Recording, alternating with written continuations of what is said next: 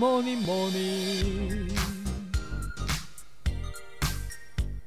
Good morning，大家早安呢、我是养师杯盖，欢迎收听早安营养。今天要跟大家分享，如果要吃大餐，要调整饮食的话，要怎么做？那在进入节目之前，要先跟大家打个小广告一下。本集节目由统一阳光赞助播出。统一阳光的食材原料都是经过严格挑选，不添加色素、防腐剂，透过严选的食材研发出营养好喝的豆浆以及米浆饮品。除了为产品品质把关之外，也非常关心消费者的健康。多项产品荣获国家健康食品认证，对消费者来说真的是非常有保障。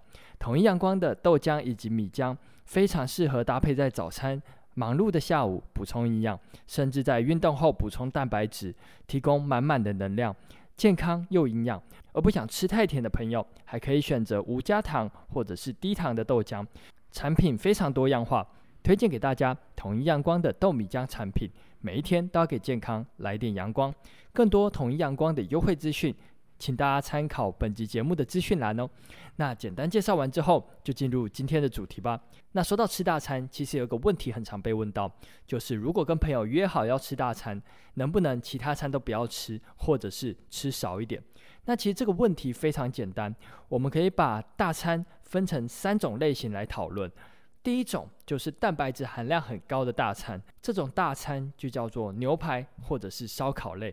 通常这类型会缺少蔬菜、水果以及乳制品，所以这边会建议大家在大餐前后可以尽量选择蔬果或者是乳制品的食物为主，肉类可以留到大餐的时候再吃就好了。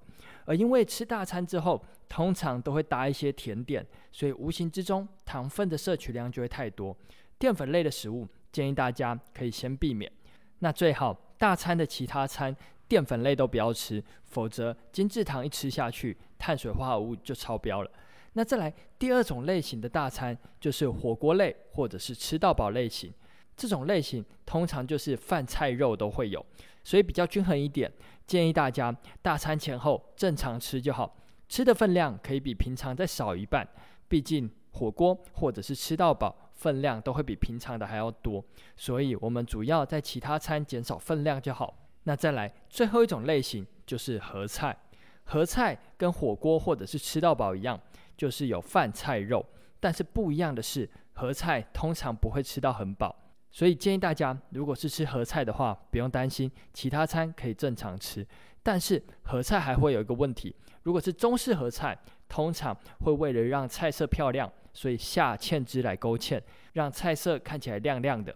或者是用油炸的方式增加食物的香气，而油炸又会裹粉，所以无形之中淀粉又会吃很多。那一样要秉持一个原则，就是吃大餐当天，其他餐的全谷杂粮类，像是饭或者是面包等等的食物，就要少吃一点，否则碳水化合物会摄取太多，热量就跟着高了。那听完这三种类型之后，我曾经还被问过一个问题，就是为什么其他餐一定要吃？不能只吃一餐吗？那原因就在于，虽然我们有吃大餐，但是我们整天下来所需要的营养素绝对不止这些，所以透过其他餐来补足营养素是非常重要的。基本上就是把我们每天所需要的营养素平均分配在一餐。那如果其中一餐多吃了一点，那其他餐就要少吃一点，绝对不能不吃，否则营养素还是会不够哦。那今天早安养就到这边喽。简单的介绍吃大餐可以怎么调整饮食，希望可以帮助到大家。再次感谢统一阳光赞助本集节目播出，更多统一阳光的优惠资讯，大家可以参考本集的资讯栏哦。有任何问题或是鼓励，也都欢迎在底下留言。最后，祝大家有个美好的一天。